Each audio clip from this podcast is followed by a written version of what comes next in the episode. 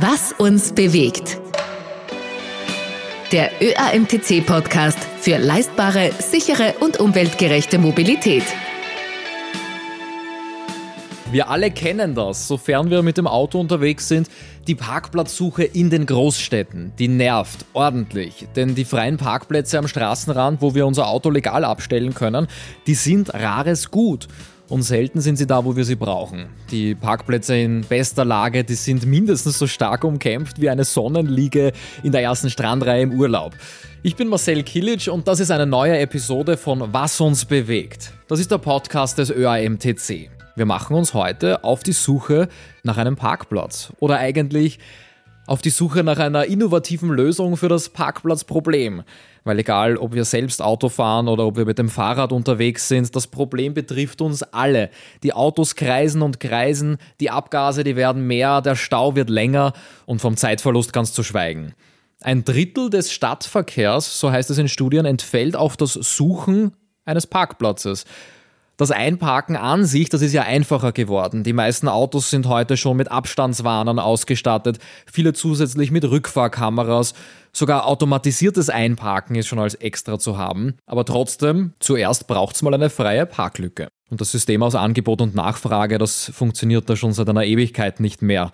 Zum einen scheinen die Autos immer mehr zu werden, zum anderen ist die Anzahl der Parkplätze in den letzten Jahren oft einfach reduziert worden.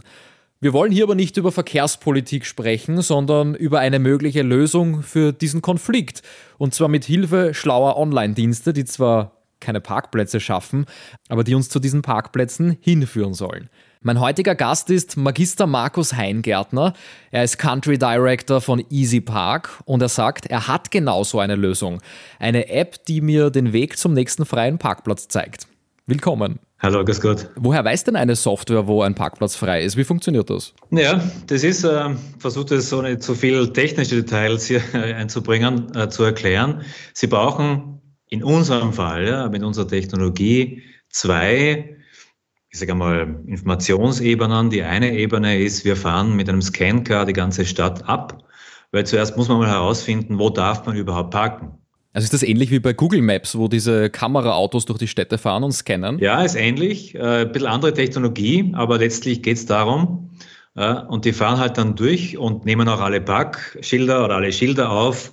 Das ist ja auch gar nicht so einfach in der Stadt, nicht? herauszufinden, wo man hm. jetzt tatsächlich parken darf und wo man nicht parken darf. Es gibt ja auch Taxistandplätze, Behindertenplätze etc. Also das ist ja äh, gar nicht so ohne, das herauszufinden. Das ist die erste Ebene. Die zweite Ebene ist dann, äh, dass man herausfindet, und welche dieser Plätze, auf denen man es parken darf, ist frei. Und das machen wir durch Scancars. Also wir, wir geben dann auf so 30, 40 äh, Taxis in einer Stadt von der Größe von Wien LiDAR-Scanner rauf und die scannen den ganzen Tag, nicht, äh, noch rechts in dem Fall, wo ist was frei und wo nicht. Und darüber bauen wir einen Algorithmus auf, der eine Wahrscheinlichkeit ausrechnet, wo wahrscheinlich zu einem gewissen Zeitpunkt was frei ist und wo nicht. Ist nie eine hundertprozentige Garantie, weil es kann ja auch dort, wo alles immer voll ist, zufälligerweise vor jemand einen rausfahren. Nicht? Das Glück wünscht sich immer jeder, äh, dass er hat.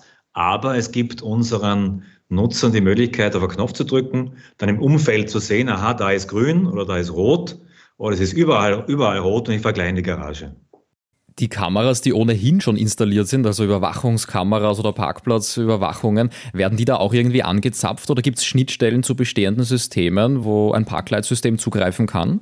Ah, noch nicht. Ähm, also wir glauben, dass das dann die die nächste Stufe sein wird. Ja, also das heißt, aber äh, nämlich klar, das Sehen ja, ist immer die präziseste Form von Information. Ne? Weil wenn ich wirklich sehe in der Straße rein, da ist was frei und noch nicht, da kann man auch besser unterscheiden, weil in einem Park, in einer Parklücke können ja auch ein paar Leute stehen. Nicht? Und das System glaubt dann leider, da ist besetzt, Sehen ist immer besser. Allerdings bräuchte man dafür eine flächendeckende ähm, Verfügbarkeit von Videokamerasystemen. Soweit sind wir noch nicht. Vielleicht ist es in zehn Jahren der Fall. Und dann wird man auf dieses System gehen. Haben bewusst auf die Technologie gesetzt, auf die ich vorher erklärt habe, weil wir gesehen haben, dass das die besten Ergebnisse bringt, auch in Anbetracht dessen, was Investitionen betrifft. Nicht? Weil theoretisch könnten Sie auch in jedem Parkplatz einen Sensor einbauen oder zwei sicherheitshalber. Aber das ist extrem teuer, sehr fehleranfällig. Nicht? Das schneidet dann vielleicht einmal, ein Sensor fällt aus, äh, muss gewartet werden. Und das ist eine sehr schwerfällige aus unserer Sicht Lösung. Deswegen haben wir auf die Lösung gesetzt wie jetzt. Und die rechnet dann de facto aus, äh, wo wahrscheinlich was frei sein wird. Wobei ein wichtiger Punkt ist ja, die Zukunft soll dorthin gehen, dass, dass Sie in dem Augenblick, in dem Sie wegfahren, schauen, wo wahrscheinlich was, also wo nicht jetzt frei ist in dem Augenblick, sondern Sie fahren halt. Sondern wenn ich ankomme. Ja, ja genau, also weil Sie fahren jetzt, keine Ahnung, sagen wir, von Baden weg und müssen in den neunten Bezirk in Wien. Und da wollen Sie ja gern wissen, jetzt schon, nicht? also wo ist wahrscheinlich was frei, um dann direkt dorthin navigiert zu werden. Das wird kommen auf Dauer. Äh, und deshalb brauchen Sie immer ein Rechenmodell im Hintergrund, das Ihnen sagen wird, wo wahrscheinlich was frei sein wird. Ja? Und das ist dann mehr als nur sehen, wo jetzt was frei ist. Wenn ich ans Online-Shopping denke, äh, dann erleben wir das ja immer wieder, dass mal steht, es ist nur noch ein Produkt verfügbar. Gehen wir mal davon aus, das ist wirklich so und kein Verkaufsschmäh. Dann ist es problematisch, wenn zwei Käuferinnen oder Käufer das Produkt gleichzeitig wollen? Und da gibt es ja auch Algorithmen im Hintergrund, die dann entscheiden, wer darf es in den Warenkorb legen. Und wenn jemand schon kauft, dann muss ich irgendeine Benachrichtigung bekommen, äh, das Produkt ist weg. Ja. Also ähnlich stelle ich mir das auch beim Parkplatz äh, vor. Also wenn Sie in Ihrem Beispiel zwei oder mehrere, viele Fahrzeuge haben, die im neunten Bezirk in der gleichen Straße in fünf Minuten einen Parkplatz suchen werden, Schicken Sie dann alle gleichzeitig dorthin oder lassen Sie ein paar woanders schon abbiegen? Und wer bekommt dann den Zuschlag zum besseren System, äh, zum besseren Parkplatz? Das muss ja im Vorhinein im Algorithmus schon irgendwie definiert werden. Ja, das ist eine sehr gute Frage. Also äh, vielleicht äh, noch einmal zum Modell. Also wir, wir sagen nicht exakt an dieser Stelle ist ein Parkplatz frei oder nicht, sondern Sie müssen sich so vorstellen, Sie drücken in der äh, Park-App von uns auf den Knopf und dann legt sie äh, so eine Sicht drüber, wo sie grün, orange und rot haben. Das heißt, eine Straße, also nicht ein einzelner Fleck, nur eine Straße wird angezeigt als grün, orange oder rot. Das heißt, die Wahrscheinlichkeit, dort was zu finden, ist sehr hoch. Dort ist es unsicher und dort finden Sie mit ziemlicher Sicherheit nichts. Ja, also es geht ja nicht um einzelne Parkplätze. Das ist das eine. Das andere ist, ähm, was wir herausgefunden haben, ist, viele glauben es oft nicht, dass das Parkverhalten in einer Stadt ändert sich nicht dramatisch von Woche zu Woche, von Monat zu Monat. Das heißt, es ist nicht so, dass sie an einem Tag die Leute völlig anders parken als am nächsten. Einfach deshalb, weil halt die Wege oft einmal das Kind in die Schule zu führen, wo einkaufen, zum Friseur fahren, in die Arbeit fahren, sehr ähnlich sind. Ja, das heißt, äh, wir haben schon ziemlich genau einen Blick, wo denn die Bewegungen sind und wissen dann auch von Stunde zu Stunde, von, von 15 Minuten zu 15 Minuten, wo wahrscheinlich was frei sein wird. Und es kann eben so sein, dass die eine Gasse um 11.30 Uhr noch grün ist, aber um 12 Uhr dann schon wieder rot, weil wir gesehen haben, dass es so entwickelt. Wir haben jetzt auch in der Pandemie erlebt, dass gewisse Ereignisse oder auch einfach saisonal bedingt, was Urlaub, was Stoßzeiten angeht, sich Parkplatzsituationen und generell, wie wir uns fortbewegen, äh, total ändern kann. Ja. Was für eine Berücksichtigung findet das im Parkleitsystem? Es ist so, dass ähm, wir aufgrund der Tatsache, äh, dass wir eben permanent diese Leider-Autos herumfahren haben, ja auch sehen, wie es verändert. Ja? Äh, und dann auch über die Monate und Jahre hinweg sehen, wie es verändert. Also wie gesagt, das ist ein Datenmodell, das in Summe Wahrscheinlichkeit äh, abgibt. Das heißt, natürlich ist es so, im, im Sommer ähm, ist es eine andere Situation äh, des Parkens, als wie halt im Herbst dann wieder, wenn alle zurückkehren. Das spiegelt sich aber wieder ja, in dem, was wir dann anzeigen. Also Sie werden tendenziell mehr Grün sehen ja, in der Stadt, wenn, wenn halt äh, der Sommer da ist und mehr Rot, wenn halt alle wieder zurückkommen. Aber wie gesagt, dadurch, dass wir laufend Autos herumfahren haben, die die aktuelle Situation äh, abtesten mit den LiDAR-Scannern und nicht nur historische Daten, die halt einmal festgestellt haben über den Zeitraum, wo was frei ist, sind wir hier sehr dynamisch. Weil es ist ja auch so, es gibt ja Baustellen zum Teil nicht, über längere Zeit, die doch ganze Straßenzüge verstellen. Es gibt dann Schanigärten, ja, die dann auch natürlich aufgestellt werden. Das findet sich alles wieder, weil äh, dann das auch erkannt wird, erkannt wird, dass dort halt eben nichts ist ne, zum Parken. Mhm. Und was zum Beispiel einen Urlaub angeht, also genauso auch äh, unterschiedliche Ferienregelungen von verschiedenen Ländern, aber auch Bundesländern. Also da kann seine Straße weiter vielleicht schon äh, oder ein Bundesland weiter schon ganz anders ausschauen. Ja, wir machen es pro Stadt auch. Also man muss ja sagen, das ist ja ein Dienst, wenn wir den anbieten, äh, für eine Stadt ist der für die Stadt äh, ist ja, weil wir ja, wie gesagt, vorher die Stadt äh, aufzeichnen. Nebenbei gesagt, das ist für die, Auto, für die Autofahrerin nicht so spannend, aber die Stadt hat dann auch ein komplettes Inventar und weiß, Oftmals wissen es Städte so im Detail gar nicht, wie viele Parkplätze sie hat, also verwendbare oder halt für unterschiedliche Zwecke. Und die Taxis fahren auch in der Stadt herum. Also es ist ein sehr stadtbezogener Dienst. Mhm, verstehe. Ist Ihr System für jede Stadt relevant, ganz egal wie groß sie ist, oder braucht es da schon eine Mindestgröße, dass das Sinn macht? Ja, gute Frage. Also tendenziell haben wir diesen Service eher in Städten laufen, die doch ein bisschen größer sind. Ja, das sind dann eher ab, 100 oder mehreren hunderttausend Einwohnern. In aller Regel auch deshalb, weil es ja auch Städte sind, wo der Parkdruck sehr hoch ist. Ja, klar, gibt es auch kleinere Städte, wo er sehr hoch ist, aber äh, in diesen Städten macht ja auch der Suchverkehr einen relevanten Unterschied. Ja, muss man sagen. Suchverkehr, das wissen Sie selber wahrscheinlich noch besser als ich, macht ja von Stadt zu Stadt 20 bis 30 Prozent des Verkehrs aus. Das ist gar nicht wenig. Das summiert sich, vor allem wenn es halt darum geht, dass die Autos sich stauen in den Straßen. Nebenbei gesagt, auch nicht gut für die Verkehrssicherheit oft einmal geteilte Aufmerksamkeit, nicht? von Parkplatzsuchen zu anderen Verkehrsteilnehmern. Äh, aber es braucht schon eine gewisse Größe, äh, dass es aus unserer Sicht jetzt, jetzt Sinn macht. Ja. Mhm.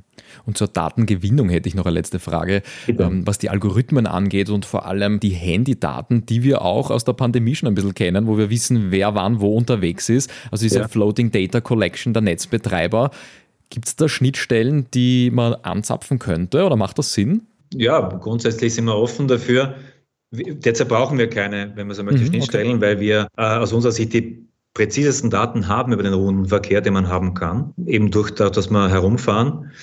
Es ist auch bei uns gewährleistet, dass es anonymisiert ist. Ja, also was uns ganz wichtig ist, dass niemand nachvollziehen kann, wer denn wo wie lange parkt. Das soll nicht der Fall sein.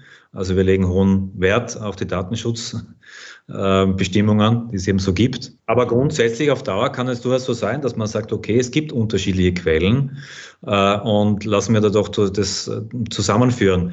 Es kann auch sehr gut sein, dass man diese LiDAR-Scanner, die wir auf Taxis oben haben, auch auf Bussen ne, der Öffis äh, montiert oder auf anderen Fahrzeugen, was eine Straßenreinigung, die ohnehin unterwegs sind, ja, über die Taxis, um dann die Datenlage noch weiter zu verbessern. Vor allem auch bei äh, kleineren Orten oder jetzt nicht direkt in der Stadt gibt es Park-and-Ride-Anlagen, gibt es aber auch andere Freiflächen, die der Parksituation zur Verfügung stehen, der Parkraumbewirtschaftung. Wie gehen Sie mit sowas um? Ja, das ist eine gute Ergänzung äh, vom Thema her. Es ist so, vielleicht äh, in, in zwei Richtungen antworten. Das eine ist, was ich vorher erklärt habe mit dem Finden von Parkplätzen auf der Straße, ist ja eben auf der Straße. Jetzt gibt es aber einerseits ähm, auch Garagen, in die man reinfahren kann oder auch Freiflächen, ne, Park and Ride zum Beispiel. Bei den Parkgaragen haben wir schon die Möglichkeit, wir binden, wir binden ja auch sukzessive Garagen an äh, mit automatischen Kameraerkennungssystemen. Das heißt, die fahren einfach hin, ja, das System erkennt, dass sie halt Kunde sind von EasyPark und dann fahren sie wieder raus und es ist automatisch bezahlt. Und das zeigen wir auch in der Find-Funktion an. Sprich, wenn Sie irgendwo hinfahren, wo Sie sehen, auf der Straße ist alles rot, ja, und die Garage ist grün, dann sparen Sie sich das Herumkurven und fahren direkt in die, in die Garage rein. Mhm, okay. Dafür brauchen Sie, dafür brauchen wir allerdings in der Garage diese Möglichkeit zu erfassen, wie viele Parkplätze denn dort besetzt sind. Viele moderne Garagen haben das. Sie kennen dieses grüne oder rote Licht so über den Parkplatz drüber, das eben misst, ob es verfügbar ist.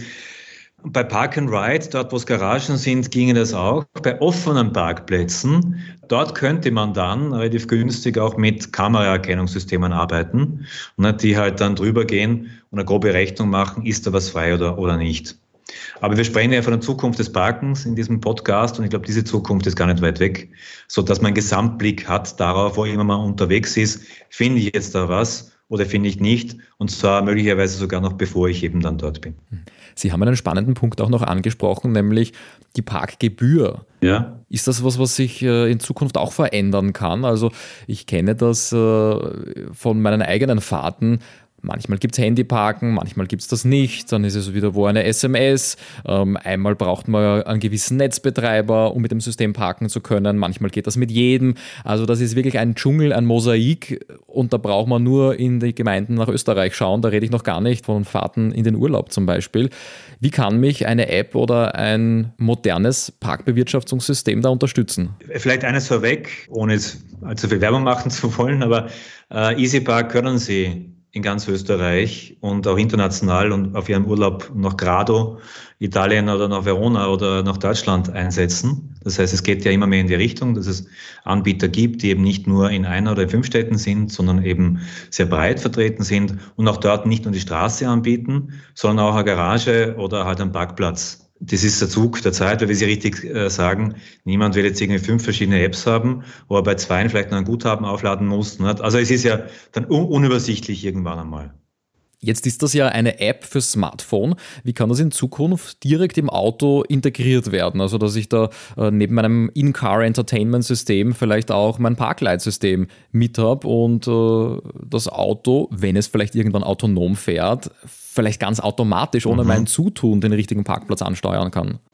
Ja, zur Hälfte sind wir schon dort. Also die Zukunft ist gar nicht so weit weg oft einmal. Aber ja, danke für die Frage. Es ist so, dass wir auch die Zukunft im Auto sehen. Äh, das heißt, im Auto heißt, dass es letztlich vollautomatisiert ist. Nicht? Weil jetzt im Moment fahren Sie wohin und der erste Schritt zur Digitalisierung war, okay, man kann es mit der App parken, ja, aber in Wirklichkeit will das ja auch niemand machen. Äh, und die Zukunft ist dann, dass letztlich Sie fahren wohin, das Auto erkennt, dass man dort zahlen muss, startet die Zahlung, wenn Sie wegfahren und schneller als sagen wir, 15 km/h fahren, hört es auf damit. Die Hälfte haben wir schon erreicht, wie gesagt, weil wir haben äh, Integrationen, Direktintegration mit Volvo, mit Mercedes oder mit äh, Polestar. Und bei Polestar ist es schon so. Sie müssen auf den Startknopf drücken noch, aber beim Wegfahren erkennt er schon, ah, fahrt weg, hört auf mit der Zahlung. Und dann haben wir eben auch mit der Apple CarPlay Integration und bald auch mit Android äh, die, die direkte Integration, wo man halt das Handy spiegelt. Aber wir sehen es auch letztlich die Zukunft darin, dass es ohne Zutun des Autofahrers funktioniert. Die Apps, die sammeln natürlich eine ganze Menge an Daten und diese Daten, die können auch für Gemeinden und für die Politik relevant sein auf jeden Fall und eventuell auch eingesetzt werden.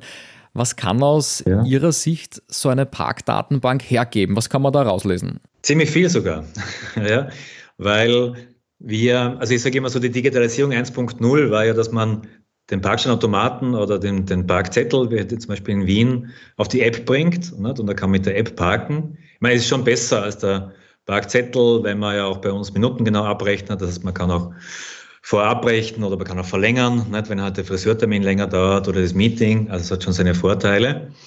Aber der Digitalisierung 2.0, also die nächste Zündungsstufe, äh, ist ja jetzt generiert man Daten ne, damit. In unserem Fall zum Beispiel ist es so, man hat genau die Geolocation des äh, Parkvorganges. Das heißt, man weiß genau, wie lange das Auto oder die Autos, es geht ja um die Summe, letztlich wo genau geparkt haben. Das heißt, auf einmal hat die Stadt äh, exakte Daten über die Nutzung dieses öffentlichen Parkraums. Und das kann sie in dem Fall sehen über ein Dashboard. Also man kann wirklich analysieren, bis hin runter auf den Straßenzug gebrochen. Und wenn sich dann Fragen eben auftun, ne, wie sollen wir umgehen, sollen wir dort äh, die Parkzone erweitern? Sollen wir, sollen wir den, den Preis verändern, nach unten wie nach oben? Äh, dann hat man auf einmal, ist man nicht mehr im Blindflug unterwegs, sondern man hat exakte, präzise Daten und kann dann eben evidenzbasiert äh, daraufhin Entscheidungen treffen. Und das ist eben doch ein großer Unterschied im Vergleich zu vorher. Nennt sich den Parking Data as a Service äh, und ist eben, wie gesagt, vorher haben wir gesagt, das ist eine ist das Parken, das Zahlen aber durch die Daten können wir dann für die Stadt etwas tun, wie auch für den Autofahrerin. Ne? Weil letztlich, äh, letztlich ist es ja so, dass unsere Vision ist, dass man Städte lebenswerter macht. Und wir sagen, Individualmobilität ist, ist ein Bedürfnis von Menschen, Städte wachsen.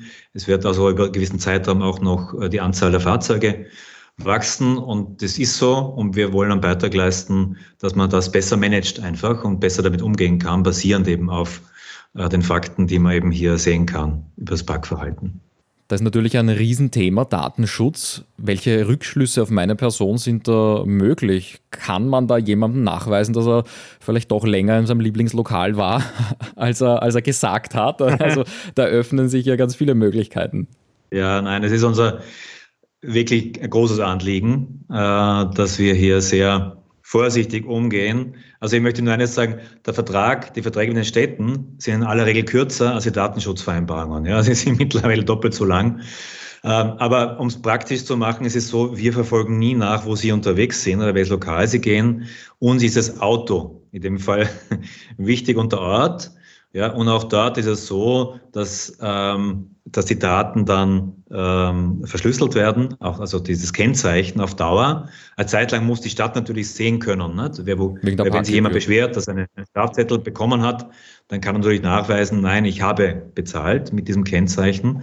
Aber nach, ein paar, nach einer gewissen Zeit wird es schon wieder verschlüsselt, weil wir auch sagen, es ist ja für die Stadt auch nicht relevant, wer wo geparkt hat, sondern das, wo geparkt wurde. Ja? Und dass eben an einem Ort die Nachfrage viel höher ist als das Angebot oder umgekehrt. Ja? Und deshalb, wie gesagt, es liegt uns wirklich sehr am Herzen, dass wir hier keine Rückschlüsse ziehen können oder niemand Rückschlüsse ziehen kann auf das Freizeit- oder auch berufliche Verhalten von Autofahrern. Welche anderen Trends im Bereich Smart Mobility, aber ganz generell im Straßenverkehr, im Individualverkehr, welche Trends entwickeln sich da zurzeit in Österreich, aber auch in anderen Ländern der Welt? Wie eingangs oder vorher erwähnt, haben wir die Situation, das sind so die Megatrends, dass Städte wachsen, äh, dass Individualmobilität natürlich auch gewünscht ist, auch wenn natürlich die, die öffentlichen Verkehrsmittel auch stärker genutzt werden im Vergleich zum, äh, zum Land. Das heißt, ein Trend, der schon auf Dauer erkennbar sein wird, ist halt, dass Fahrzeuge besser genutzt werden. Nicht? Also sprich jetzt, dass man halt äh, nicht einzeln drinnen sitzt? Oder, oder zu zweit, sondern es optimiert nutzt. Ähm, in, in die Richtung ist dann die Frage, auf Dauer äh, wird es überhaupt noch Parkplätze geben, ne? Das, weil wenn es selbstfahrende Autos gibt, dann können die permanent herumkurven und immer Leute aufsammeln und absetzen. Das wird dann ein bisschen äh, das Stadtbild verändern. Aber auch dort äh, sehen wir dann, wir werden vielleicht jene Autos äh, bepreist werden. Man zahlt dann keine Parkgebühr mehr, aber wenn, wenn das Auto alleine herumfährt, ne, dann wird das vielleicht äh, was kosten. Also es gibt ja unterschiedliche Szenarien. Aber die Zukunft sehen wir jetzt, das ist schon ein bisschen weit in die Zukunft gegriffen. Also auch Ihr Unternehmen wird es länger geben, noch, solange es Parkplätze gibt. ja, also wir, wir, wir versuchen relevant zu bleiben. Ne? Äh, natürlich, ich habe vor kurzem ein Buch gelesen vom Intel-Gründer, äh, der heißt Only the Paranoid Survive. Also wir sind nicht paranoid, aber wir versuchen natürlich immer so schauen, ne? welche Trends gibt es, die Einfluss haben auf, auf unser Unternehmen. Aber vor allem, welche Dienste können wir anbieten, um halt relevant zu bleiben. Aber um ein bisschen die nähere Zukunft anzugehen, ich glaube, dass ähm, letztlich die Mobilität wie soll ich sagen, auf den Einzelnen abgestimmt moderner sein wird, weil sie eben in der Früh schon äh, mit ihrem Kalender verbunden haben, ne, dass sie dann sagt, okay, schauen Sie her, wenn du zu dem Termin kommen möchtest, dann wird das ein bisschen länger dauern oder es wird voll sein auf der Straße, fahr gleich in die Garage oder vielleicht nimm gleich die Öffis, ich weiß es nicht genau, vielleicht sind die schneller, wenn es einen Stau gibt. Also wir glauben, dass hier die gesamte Bewegung des Einzelnen integrierter sein wird, ne? also von den unterschiedlichen Diensten. Also wir, wir, wir machen uns ja auch Gedanken. Eine User Story, die wir gezeichnet haben, ist, dass jemand in der Früh aufsteht nicht? und dann sagt ihm bereits schon das Smartphone, übrigens eben, fahr am besten gleich dorthin. Nicht? In dieser Garage, weil dort ist eben voll. Vielleicht wird das Amazon-Packerl dann gleich dort schön zum Meeting hingeliefert, weil wenn man das freigibt, dann wissen die auch schon, wo man sich befindet. Also dass das Ganze noch flexibler aufeinander abgestimmt ist und äh, dass man eben nicht dann fünf verschiedene Apps durchchecken muss, um dann zu wissen, wie man wohin kommt, wo man parkt und wo man ähm, ja und ob man überhaupt das Auto nimmt oder auch nicht. Also es wird integrierter sein. Sehr schön. Also das Leben wird integrierter, der Straßenverkehr wird effizienter und äh, wir teilen die Vision einer lebenswerten Stadt, in der hoffentlich weniger Fahrzeuge unterwegs sind, aber wir trotzdem möglichst individuell irgendwo ans Ziel kommen. Herr Heingärtner, vielen Dank, dass Sie da waren. Vielen Dank für die Einblicke. Ich sage vielen Dank für die Fragen. Sehr gerne. Hören Sie privat auch Podcasts? Beim Bügeln. Beim Bügeln. Auf welchen Plattformen hören Sie da? Ich, ich habe ich hab überall Alexas aufgestellt und ich sage dann immer, Alexa, spiel den, den und den Podcast. Und äh, das macht man dann die Hausarbeit einfacher. Das freut uns natürlich, wenn unser Podcast nicht nur Mobilität erklärt und beim Parkplatzsuchen hilft, sondern auch die Hausarbeit unterstützt. Also ganz egal, wo ihr was uns bewegt hört, wir sind überall, wo es Podcasts gibt. Auf Spotify, auf Google und Apple Podcasts und natürlich auch ganz ohne App auf www.oeamtc.at. Bis zum nächsten Mal beim Bügeln oder was auch immer ihr beim Podcast hören gerne macht. Ich freue mich auf jeden Fall, wenn ihr wieder dabei seid, hier bei Was uns bewegt.